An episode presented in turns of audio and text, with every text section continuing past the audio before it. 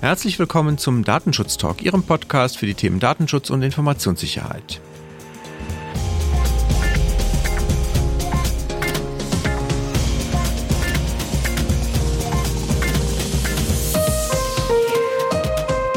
Wir starten wieder gemeinsam mit Ihnen ins Wochenende mit einem Rückblick auf die Woche des Datenschutzes. Heute ist Freitag, der 31. März 2023. Mein Name ist Heiko Gossen. Und mein Name ist Markus Sechel. Hallo Markus. Hallo Heiko. Ich hatte gehofft, ich kann dich in den April schicken, aber dann müssten wir noch einen Tag mit der Aufnahme warten. Das machen wir dann lieber nicht. Nee, auch wenn sicherlich der ein oder andere morgen die Folge hören wird, aber den Aprilscherz werden wir heute aussparen, oder? Ich habe keinen vorbereitet. So, das war der Aprilscherz. Natürlich ist einer dabei. Nein, ich glaube, wir haben heute nur, nur ernst gemeinte Meldungen. Und äh, bevor wir mit den Meldungen starten, würde ich noch mal einen kurzen Hinweis geben wollen. Wir haben nämlich diese Woche eine neue Themenfolge veröffentlicht. Und zwar habe ich äh, das Vergnügen gehabt, mit Maximilian Hermann von ENBW zu sprechen. Und wir haben über die gesamte EU-Datenstrategie gesprochen. Also die europäische Datenstrategie mit ganz vielen Acts, die jetzt ja teilweise schon veröffentlicht sind, teilweise aber noch in Arbeit sind, wie der Data Act oder der AI Act. Und wer da noch nicht reingehört hat, ich glaube, das ist nochmal ein Stück weit erklärend, erhellend sozusagen, wo die Reise dahin gehen könnte. Ich habe ja schon reingehört und ich fand es auch wieder einen spannenden Beitrag, um so einen Überblick zu bekommen, tatsächlich über die Gesetzgebung und was mit Daten alles möglich sein kann oder möglich werden soll. Und die Abgrenzung dann der unterschiedlichen Rechtsvorschriften finde ich total spannend und wird für die Praxis eine große Herausforderung werden, denke ich. Ja, gerade die Abgrenzung ist natürlich etwas, was hatten wir auch in unserer Silvesterfolge schon auch mit Ulrich Kelber und auch mit den Kollegen von Auslegungssache ja diskutiert, wie nachher diese Abgrenzungsfragen in der Praxis sich realisieren werden und vor welche Herausforderungen das stellen wird. Von daher, ja, hoffen wir natürlich damit ein wenig Licht ins Dunkel bringen zu können für alle, die jetzt gerade da vielleicht ein bisschen ins Schwimmen kommen, wenn es um diese ganzen Acts geht. Aber kommen wir zum heutigen Inhalt. Markus, was hast du denn an Themen dabei? Ah, ich habe was mitgebracht aus Österreich, eine Auskunftei, eine Wirtschaftsauskunftei. Dann habe ich einen Datenleck mitgebracht bei künstlichen Intelligenz. Ich habe äh, eine Entscheidung vom Europäischen Gerichtshof mitgebracht zum Thema Beschäftigtendatenschutz und äh, zwei Lesetipps. Sehr gut. Ich hätte zum einen ein neues Löschkonzept bei der Schufa. Außerdem freuen wir uns über ein Urteil, über eine Auskunftsanfrage bei einer Versicherung. Wir wundern uns ein wenig über ein Landesarbeitsgerichturteil auch zum Thema Auskunftsverfahren. Und äh, last but not least hoffen wir ein wenig auf den Kampf gegen die Cookie-Banner. Vielleicht hast du ja dann doch den Aprilscherz mit eingebaut, wenn ich die Rechtsprechung zum Thema Auskunftsersuchen mir angucke. Wer weiß, vielleicht war das so einer. Äh, mal schauen. Ich fürchte aber, es ist tatsächlich ernst gemeint. Ja. Ich, ich leg mal los. Bitteschön. In Österreich hat es eine Entscheidung gegeben der österreichischen Datenschutzaufsichtsbehörde. Also eigentlich hat es zwei Entscheidungen gegeben, wobei die eine Entscheidung schon ein bisschen länger zurückliegt. Konkret geht es hier jetzt um das ehemalige Unternehmen Delta Vista, das jetzt CRIF abgekürzt wird, CRIF. Die dürfen tatsächlich personenbezogene Daten, die sie von AZ direkt Österreich bekommen, einer Bertelsmann-Tochter, nicht mehr so verwenden. Was eigentlich wenig überraschend ist. Schön ist aber nochmal, wenn man sich die beiden ähm, Unterlagen anguckt der Datenschutzaufsichtsbehörde, wie sie insbesondere im Verfahren gegen die AZ direkt die Legitimierung der Verarbeitung der personenbezogenen Daten auseinandergenommen hat, mit dem Ergebnis, dass die Verarbeitung unzulässig gewesen ist.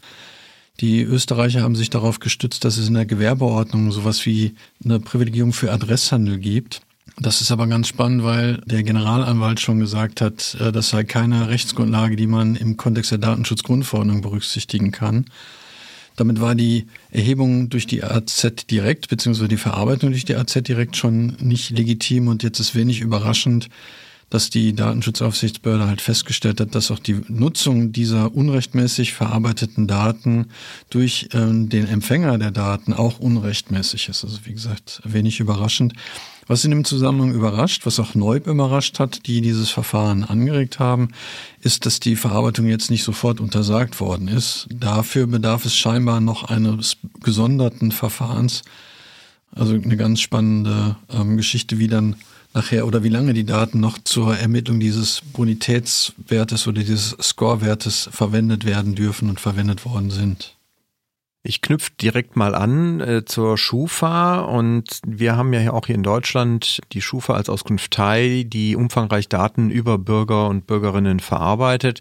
Wir haben auch in der Vergangenheit schon öfters darüber berichtet, über verschiedene Verfahren. Jetzt haben wir nochmal ein Update und zwar geht es um die Löschfrist bei der Insolvenz. Vor dem Hintergrund der aktuell laufenden Verfahren verkürzt die Schufa jetzt ab sofort die Speicherdauer für Einträge zu abgeschlossenen Privatinsolvenzen von drei Jahren auf, wie wundert's, sechs Monate. Denn äh, das Unternehmen wolle jetzt wohl damit äh, so nach eigener Auskunft Klarheit und Sicherheit für die Verbraucherinnen und Verbraucher schaffen, nachdem der BGH äh, jetzt vor einigen Tagen noch ein Verfahren ausgesetzt hat, weil sie halt auf ein ähm, entsprechendes Urteil aus vom EuGH warten, was ja in der Sache auch entscheiden soll. Deswegen hat man jetzt seitens der Schufa wohl äh, einfach den Entschluss gefasst, man verzichtet auf die drei Jahre, obwohl man natürlich da in der Vergangenheit sehr viel investiert hatte an Argumentation, warum das denn so wichtig sei für die Kreditwirtschaft, dass man diese drei Jahre habe aus berechtigten Interessen. Da ist man jetzt wohl, wie gesagt, den einfacheren Weg gegangen und hat gesagt, wir greifen halt dem Gericht vor und verkürzen auf sechs Monate. Ja, Datenminimierung und Speicherbegrenzung das sind echt äh, ganz, ganz interessante Features, die die Datenschutzgrundverordnung so mitbringt. Ich, ich hatte ja gehofft, und in der Vorbereitung hatte ich, hatte ich zu dir gesagt, lass uns mal eine Folge machen, ohne dass wir ChatGPT sagen. Ähm, aber das funktioniert leider nicht. Spätestens in der Redaktionssitzung bin ich damit konfrontiert worden. Zwei Meldungen in dem Zusammenhang. Das eine ist, dass ähm, seit Ende letzter Woche ChatGPT halt auch angebunden werden kann an Apps. Also ähm, Entwickler können ChatGPT an eigene Apps anbinden was natürlich für die künstliche Intelligenz super ist, weil sie nicht auf die alten Daten aus 2021 zugreifen kann, sondern jetzt auch Live-Daten hat, was uns alle bestimmt total freuen wird, wenn ich mir vorstelle, worauf die KI dann zukünftig über diese Schnittstellen zugreifen kann. Vielleicht wäre das was für Wirtschaftsauskunft teilen oder so. Das, äh, hm? Ja. Vielleicht kann, kann man die Daten, die jetzt in Österreich ja nicht mehr verwendet werden dürfen, nutzen, um die, die äh, KI zu trainieren, weil der Zweckänderungsgrundsatz scheint da in Österreich nicht so ganz wichtig gewesen zu sein. Ja, man muss es nur oft genug übermitteln. Irgendwann weiß man nicht mehr, wo die Daten herkommen und dann ist es zulässig. Was aber sehr unangenehm ist, finde ich, für ChatGPT und auch für die Nutzer, ist, dass es tatsächlich schon einen Leck gegeben hat. Am 20. März sollen nämlich sensible Informationen äh, von ChatGPT-Nutzern in anderen Chats aufgetaucht sein. Unter anderem sind das so Informationen gewesen wie äh, der Name, E-Mail-Adressen, Zahlungsdaten, die letzten vier Ziffern der Kreditkartennummer und das Ablaufdatum der Kreditkarte. Also nach Aussagen von ChatGPT die vollständigen Kreditkartennummern waren es nicht. Aber ich finde es natürlich schon spannend, wenn ein System, was so, so viel genutzt wird im Moment und auf so sensitive Daten zugreifen kann, dann auch äh, offensichtlich äh, Informationen weitergibt.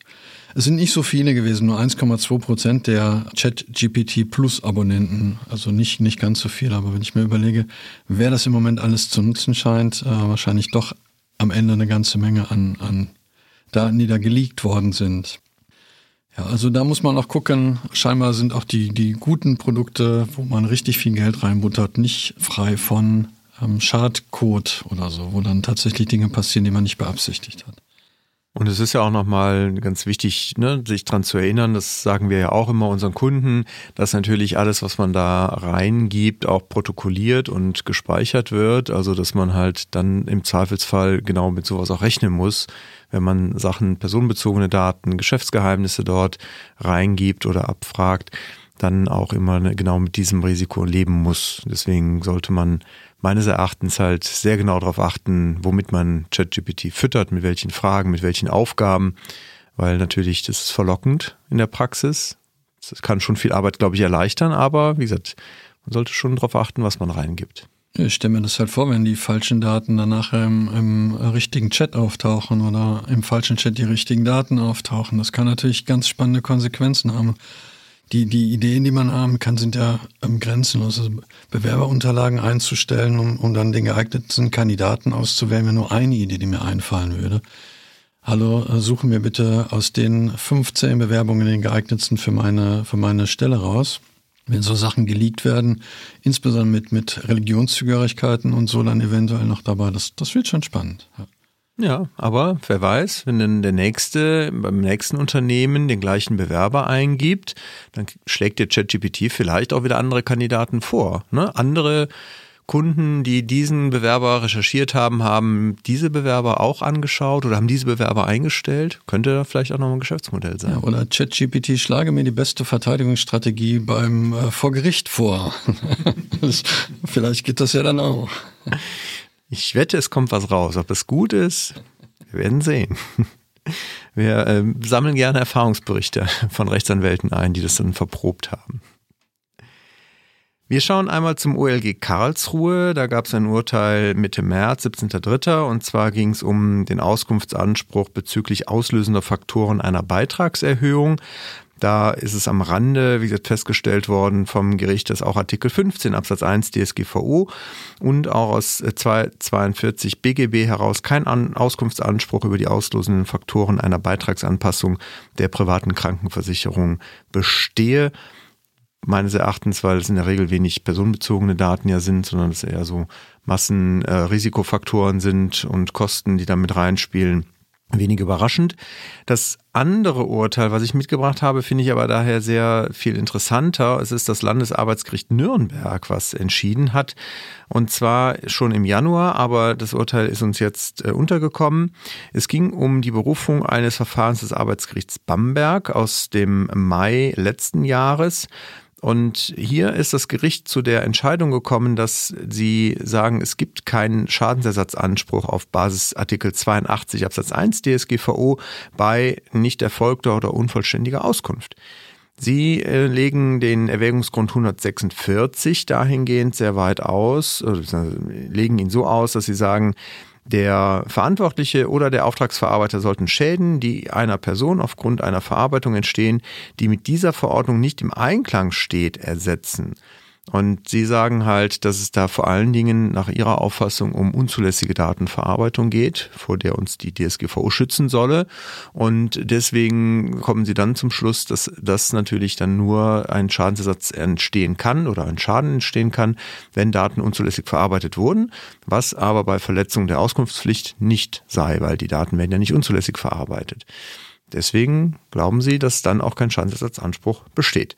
Finde ich eine sehr interessante, weite Auslegung von. Ich kratze mich gerade virtuell am Kopf. ich finde die äh, ziemlich merkwürdig, die, die Auslegung, weil äh, zu den betroffenen Rechten in, in, Artikel 12 gehört ja nun mal auch die, die Information innerhalb äh, eines Monats zur Verfügung zu stellen. Und wenn ich mich nicht an diese Vorschrift halte, könnte ich in dem Lichte, was du gerade berichtet hast, ja davon ausgehen, dass ein Verstoß gegen die Verordnung wäre denke ich mal so gerade laut. Keine Ahnung, wie man auf die Idee kommen kann, das so nicht zu verstehen. Sie gehen halt sehr stark auf die Zielrichtung von der DSGVO aus und da sehen Sie halt offensichtlich nur die Zielrichtung der Zulässigkeit der Datenverarbeitung und nicht so Sachen wie Transparenz, was ja auch bei den Grundsätzen in Artikel 5 durchaus vorkommt. Ja, auch die Erwägungsgründe sagen ja ganz klar, dass die betroffene Person ein Recht haben muss, zu, zu wissen, welche Daten verarbeitet werden. Und wie gesagt, die Frist, die, die dazu gehört, gehört für mich mit in den Kontext nach, nach Artikel 12. Und, äh, das ist Landesarbeitsgericht schon. Ich bin gespannt, ob das dann nachher beim Bundesarbeitsgericht landet und wie da die Entscheidung ausfällt. Ich drücke ja die Daumen, dass wir bis dahin die Entscheidung des EuGH zum, zum Thema Schadenersatzanspruch haben und was da tatsächlich dann reinfällt, ja, wobei ich da wiederum Zweifel habe, ob die sich mit dieser Frage wirklich beschäftigen, weil es ja, da geht es ja eher um die Frage, wann entsteht ein Schaden. Es könnte natürlich sein, dass sie das mit beantworten. Aber ich meine, ja, es ist halt sehr unternehmensfreundlich jetzt gedacht und argumentiert. Ich bin aber auch, äh, habe auch große Zweifel, dass das auch bei höheren Instanzen dann nachher auch weiter trägt und hält. Ich, ich finde es spannend, weil es halt gegen die Rechtsprechung ist, die wir bis jetzt berichtet haben in den letzten Wochen, wo wir ja immer die Schadenersatzansprüche hatten, eben gerade wegen, wegen der nicht äh, vollständigen oder verspäteten Auskunft. Deswegen, vielleicht ist es so alt, was ja gesagt, das ist schon aus Januar, also vielleicht hat sich das schon überholt. Meinst du, die Richter da wären heute auch anderer Meinung? Ich hoffe, ich hoffe. Ja, schauen. Wir werden sehen. Wir halten sie auf dem Laufenden. Das tun wir. Ich habe den EuGH schon erwähnt und nochmal viele Grüße ähm, an die Kollegen, die wie immer geschafft haben, am Donnerstag ein, ein Urteil zu veröffentlichen, damit wir das rechtzeitig in unsere Podcast-Folge mit aufnehmen können.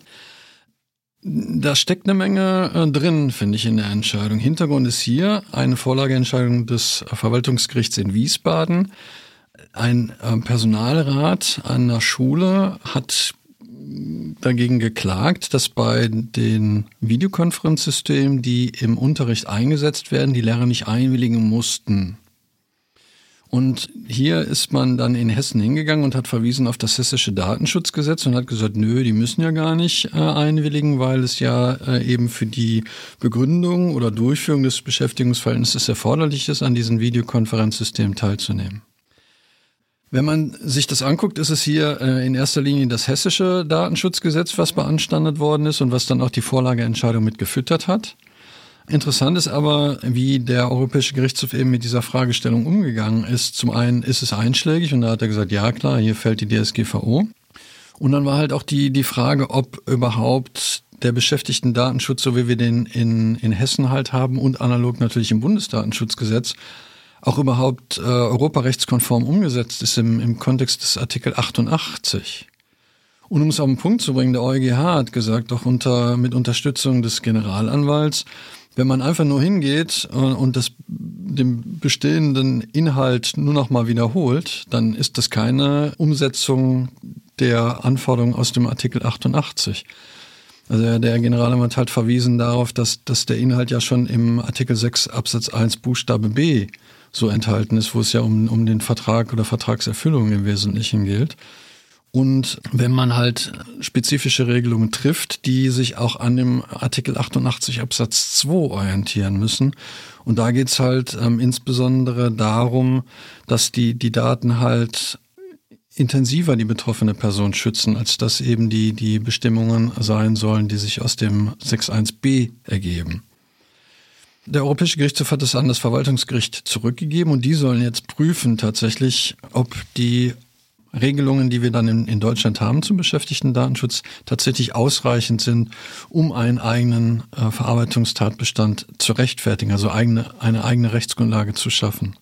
Also ich bin gespannt, wie das, wie das ausgeht. Also auch da halten wir Sie natürlich auf dem Laufenden. Vielleicht müssten wir dann unsere Verarbeitungsverzeichnisse oder die Verzeichnisse von Verarbeitungstätigkeiten, wie ich das auch immer gerne nenne, anpassen. Ansonsten sehe ich da tatsächlich noch nicht so viel Handlungsbedarf dann im Detail. Selbst wenn wir sagen, okay, 26 fällt weg BDSG, wir machen das dann über 6.1b, so what?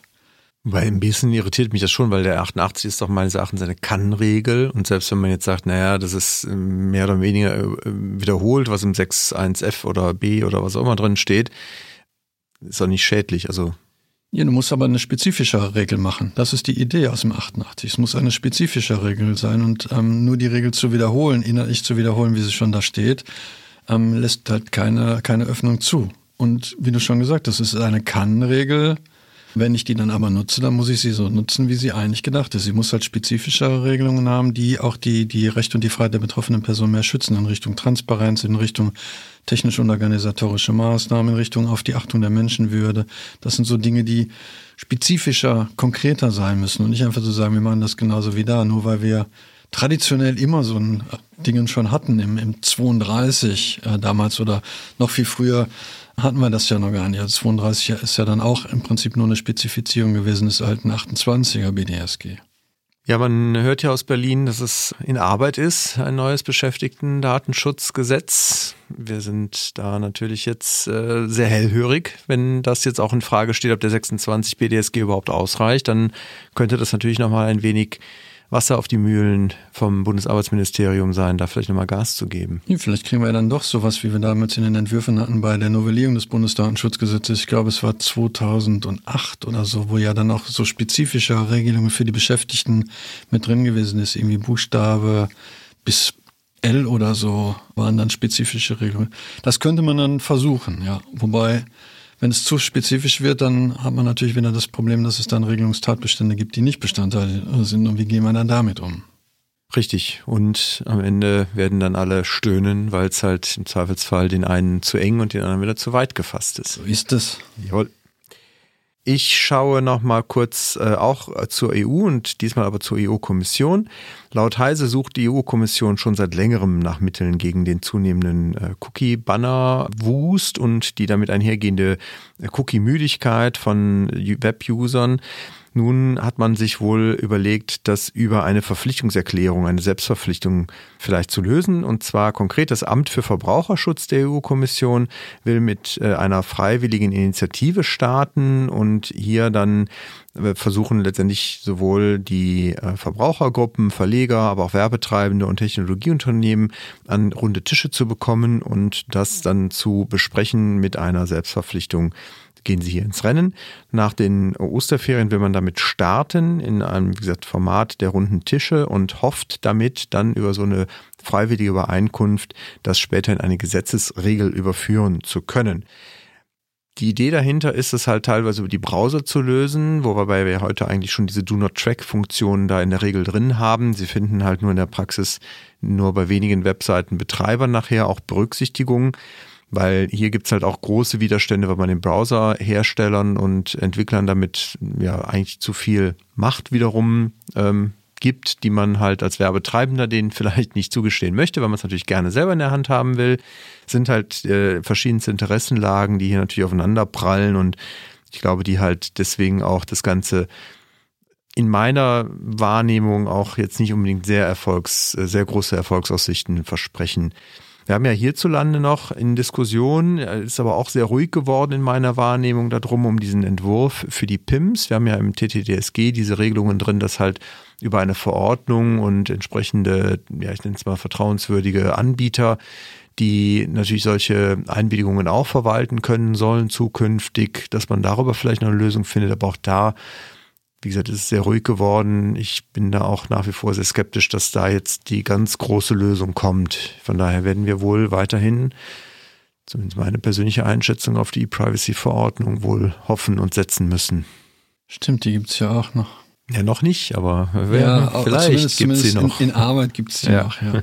Ja, mal, mal, schauen. Also ich bin tatsächlich auch Cookie müde. Ähm, ich stelle das immer wieder fest und ehrlich gesagt würde ich einfach darum bitten, dass man aufhört, mich zu tracken. Das wäre das Einfachste. Dann müssten wir uns auch gar nicht irgendwelche Acts überlegen oder so, sondern einfach, einfach aufhören. Einfach nicht machen. Einfach lassen. Einfach lassen. Das Wetter wird, glaube ich, nicht so gut. Was immer eine gute Möglichkeit ist, auf die Lesetipps hinzuweisen, wenn du erlaubst, Heiko. Ja, aber sicher doch, bitte. Zwei Aufs äh, Aufsichtsbehörden haben ihre Tätigkeitsberichte veröffentlicht. Ähm, vielleicht einen kleinen Hinweis äh, nach Bremen. Unser Redaktionsschluss ist am Freitag um 10 Uhr. Also alles, was nicht bis dahin bei uns vorliegt, muss in die nächste Woche kommen.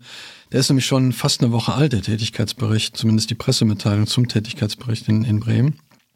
Frau äh, Dr. Imke Sommer hat den veröffentlicht und ich fand eine Nachricht daraus total spannend, die sich mit der Frage beschäftigt hat, wann muss ich einen Datenschutzbeauftragten bestellen? Da gibt es wohl einige Anfragen bei der Aufsichtsbehörde.